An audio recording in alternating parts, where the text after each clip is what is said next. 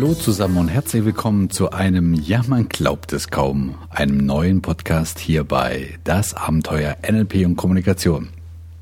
Ja, und für diese und die nächsten, sagen wir mal ein, zwei Sendungen, habe ich mir ein Thema ausgesucht, das einerseits jeden von uns jeden Tag betrifft, andererseits aber bei vielen, vielen Menschen eine ganze Menge ambivalenter Gefühle hervorruft, nämlich das Thema Beeinflussung. Die Beeinflussung von Menschen mittels Kommunikation.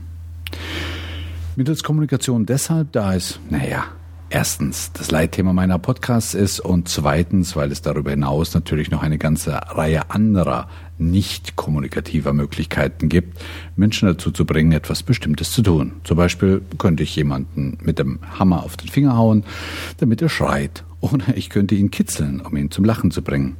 Aber lasst uns hier mal bei den kommunikativen Möglichkeiten der Beeinflussung bleiben. Ja, was hat dieses Thema denn an sich, dass so viele Menschen ein recht gespaltenes Verhältnis dazu haben?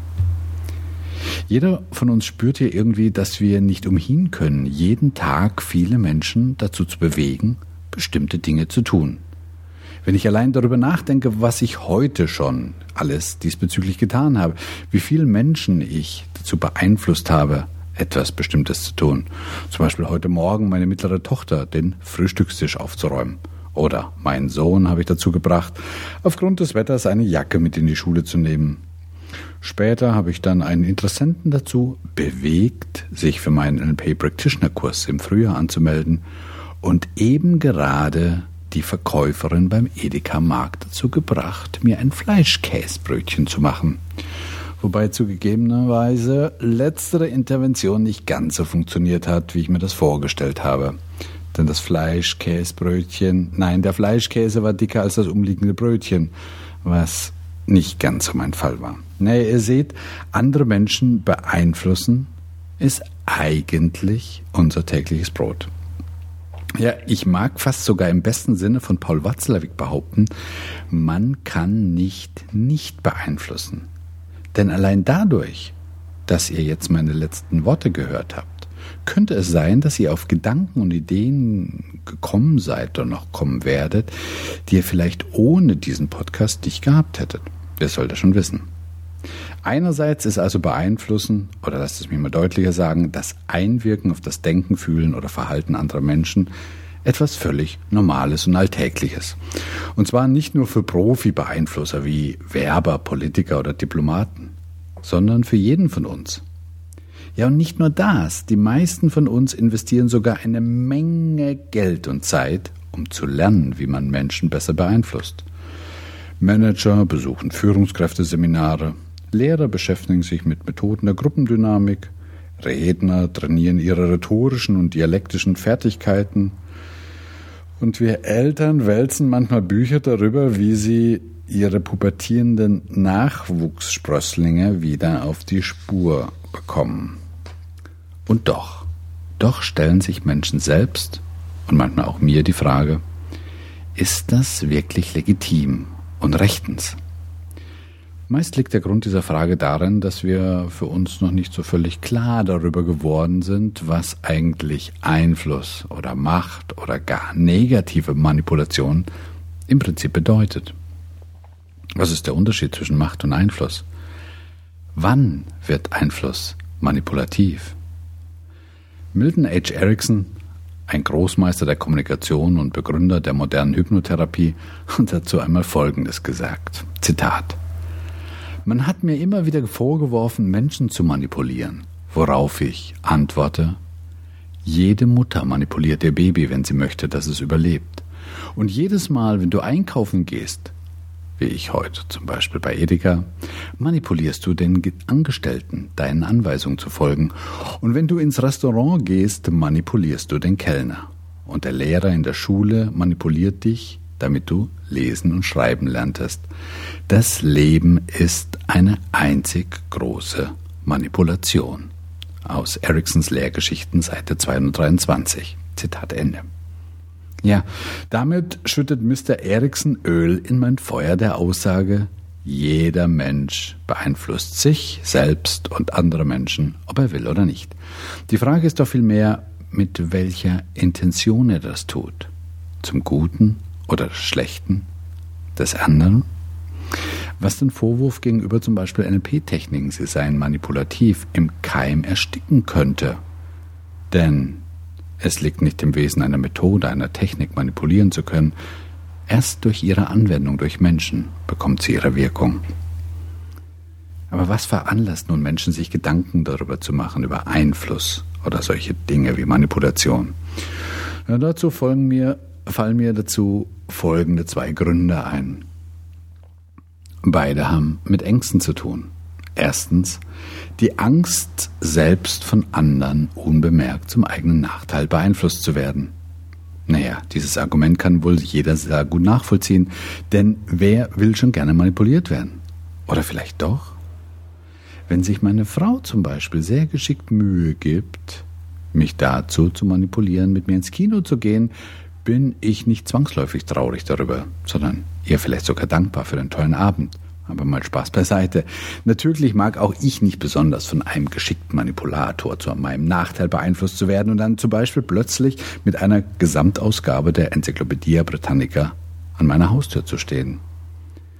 Dagegen schützt übrigens am besten die Kenntnis, wie man Menschen gekonnt beeinflusst. Spätestens seit ich mal Robert Cialdinis Buch die Kunst des Überzeugens gelesen habe, muss ich immer wieder grinsen, wenn ein cleverer Verkäufer versucht, mit den in dem Buch dargestellten Methoden mich geschickt zu überzeugen, mir etwas aufzuschwätzen, was ich gar nicht haben will. Dazu, dazu gibt es übrigens ein paar Podcasts von mir. Hm, ich glaube, das Thema war Anti-Manipulationstraining oder so. Aber kommen wir zur zweiten Angst. Die Angst, Einfluss auf andere Menschen auszuüben und dafür die Verantwortung zu übernehmen. Puh, das scheint schon etwas schwerer zu wiegen. Dazu mal zwei Beispiele. Nehmen wir doch mal an, ich beeinflusse meinen zehnjährigen Sohn Yannick dazu, auf eine bestimmte Schule zu gehen, was übrigens gerade geschehen ist. Und in acht Jahren kommt dann er zu mir und beklagt sich bitterlich darüber, dass ich ihm mit dieser Entscheidung das Leben versaut hätte. Ja, da werde ich wohl oder übel die Verantwortung tragen müssen. Wie ich das zusammen mit meiner Frau übrigens für jede Einflussnahme auf unsere drei Kinder tue, solange sie wenigstens noch nicht volljährig sind. Ein zweites Beispiel. Aufgrund eines Coachings trifft ein Klient von mir die Entscheidung, seinen Job zu kündigen und sich selbstständig zu machen, worauf ihm seine Frau die Freundschaft kündigt und auszieht. Hm, Zugegeben ein fiktives Beispiel. Aber wer trägt denn jetzt dafür die Verantwortung? Ich fühle mich als Coach sehr wohl in der Verantwortung, bei einem zum Beispiel Entscheidungscoaching alle denkbaren Szenarien mit meinem Coach durchzuspielen und ihn auf alle möglichen Konsequenzen seiner Entscheidung hinzuweisen. Und da ich niemals Entscheidungen für meine Coach treffen kann, das können Sie nur selbst, fühle ich mich nicht verantwortlich für die Trennung von seiner Frau. Grundsätzlich bin ich jedoch davon überzeugt, dass mit wachsendem Einfluss auf die Welt automatisch auch der Grad der Verantwortung steigt.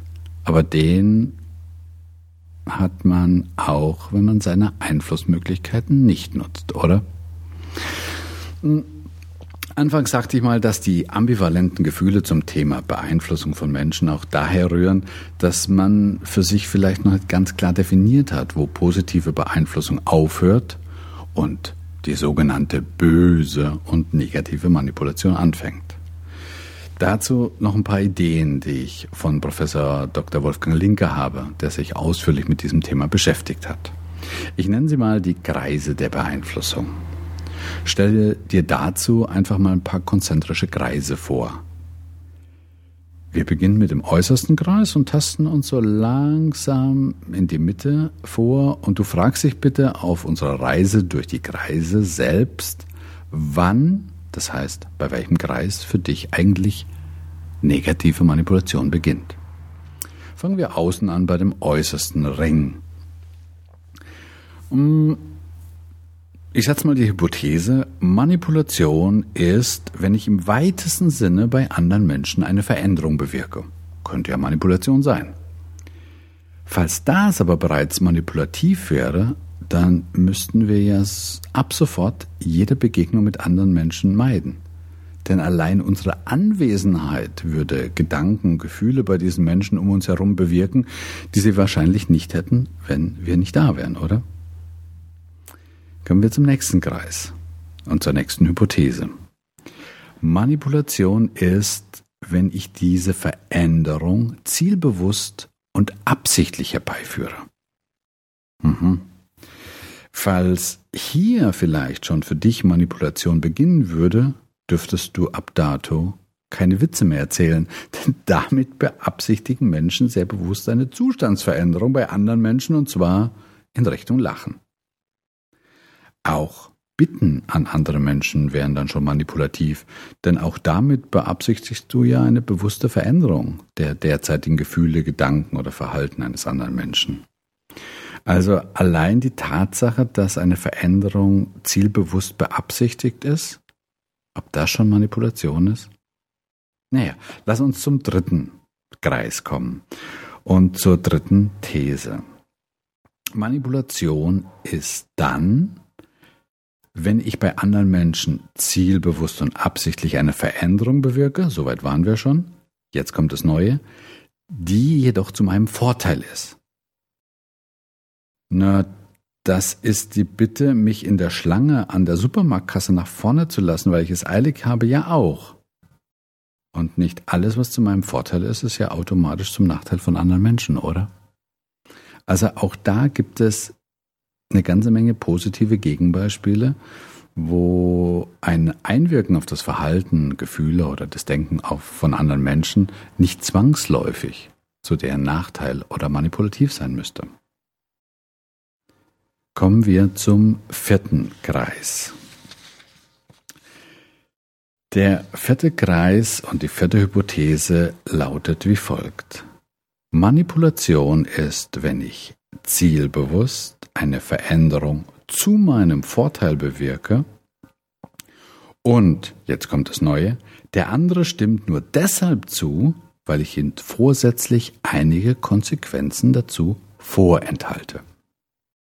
Also mit anderen Worten, ich verschweige ihm mit bloßer Absicht die Folgen seines Tuns. Ah, beginnt hier vielleicht das negative Manipulieren? Wenn ich den anderen dazu bringe, etwas zu tun, was der gar nicht tun würde, wenn er wüsste, was ihm bevorsteht? Vielleicht, vielleicht aber auch nicht. Denn wenn ich zum Beispiel meinem Junior vor drei Jahren erzählt hätte, welche Konsequenzen ein regelmäßiger Besuch seines Jiu-Jitsu-Trainings unter Umständen für ihn hätte. Also zum Beispiel sich immer wieder überwinden, auch wenn man mal keinen Bock aufs Training hat. Oder ich denke da auch an diverse Prellungen oder blutigen Nasen, mit denen er schon nach Hause gekommen ist. Dann hätte er mir damals wahrscheinlich gesagt, oh Papa, lass mal gut sein, aber Jiu-Jitsu scheint wohl doch nichts für mich zu sein. Ja, da stellt sich die Frage, wie viele Eltern, Lehrer oder Trainer lassen wohl ihre Kinder, Schüler oder Teilnehmer im besten Sinne bewusst in Unkenntnis, um zum Beispiel den Lernerfolg zu steigern oder vielleicht schlichtweg, um eine Überforderung zu vermeiden. Kann man dann wirklich generell sagen, dass das negative Manipulation ist? Kommen wir zum letzten Kreis, zum innersten Kreis den ich mal so erläutern würde.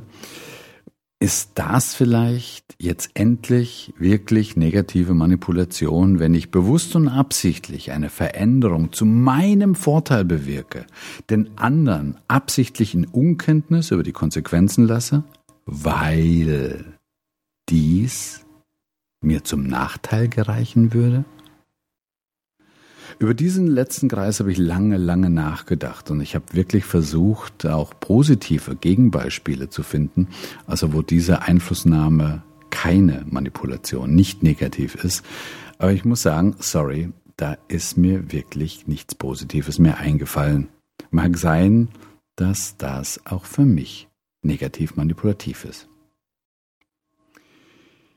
Gut, soweit, so gut, auch wenn dieses Thema heute nicht ganz einfach war. und ihr euch diesen Podcast vielleicht sogar ein zweites Mal anhört oder die Show Notes auf unserer Seite www.dasabenteuerleben.de nochmal nachlesen wollt, halte ich es für wichtig, mit euch, die sich mit diesen Themen wie NLP und Kommunikation beschäftigen, einmal darüber zu sprechen. Und falls ich mit dieser heutigen Sendung bei euch auch mehr Fragen aufgeworfen habe als beantwortet habe, dann habe ich mein Ziel erreicht. Denn letztendlich steht nirgends die endgültige Wahrheit darüber, wo positive Beeinflussung von Menschen aufhört und wo negative Manipulation beginnt. Ich glaube, dies zu entscheiden bleibt jedem Einzelnen und seiner Moral und Ethik überlassen. Vielleicht ganz im Sinne von Heinz von Förster, der einmal Folgendes schrieb. Zitat. Das ist das Amüsante an den prinzipiell unentscheidbaren Fragen dass es eben keinen Formalismus, keinen Zwang gibt, der mich zwingt, diese Frage in dieser oder jener Form zu beantworten.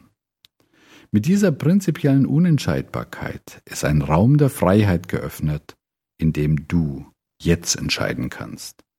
Das heißt, prinzipiell unentscheidbare Fragen können nur wir entscheiden, indem wir sagen, ich möchte diese Entscheidung wählen, denn ich habe die Freiheit hier zu wählen, was ich will. In diesem Sinne wünsche ich dir und euch bis zur nächsten Sendung viel, viel Einfluss auf euer Leben und die Welt um euch herum.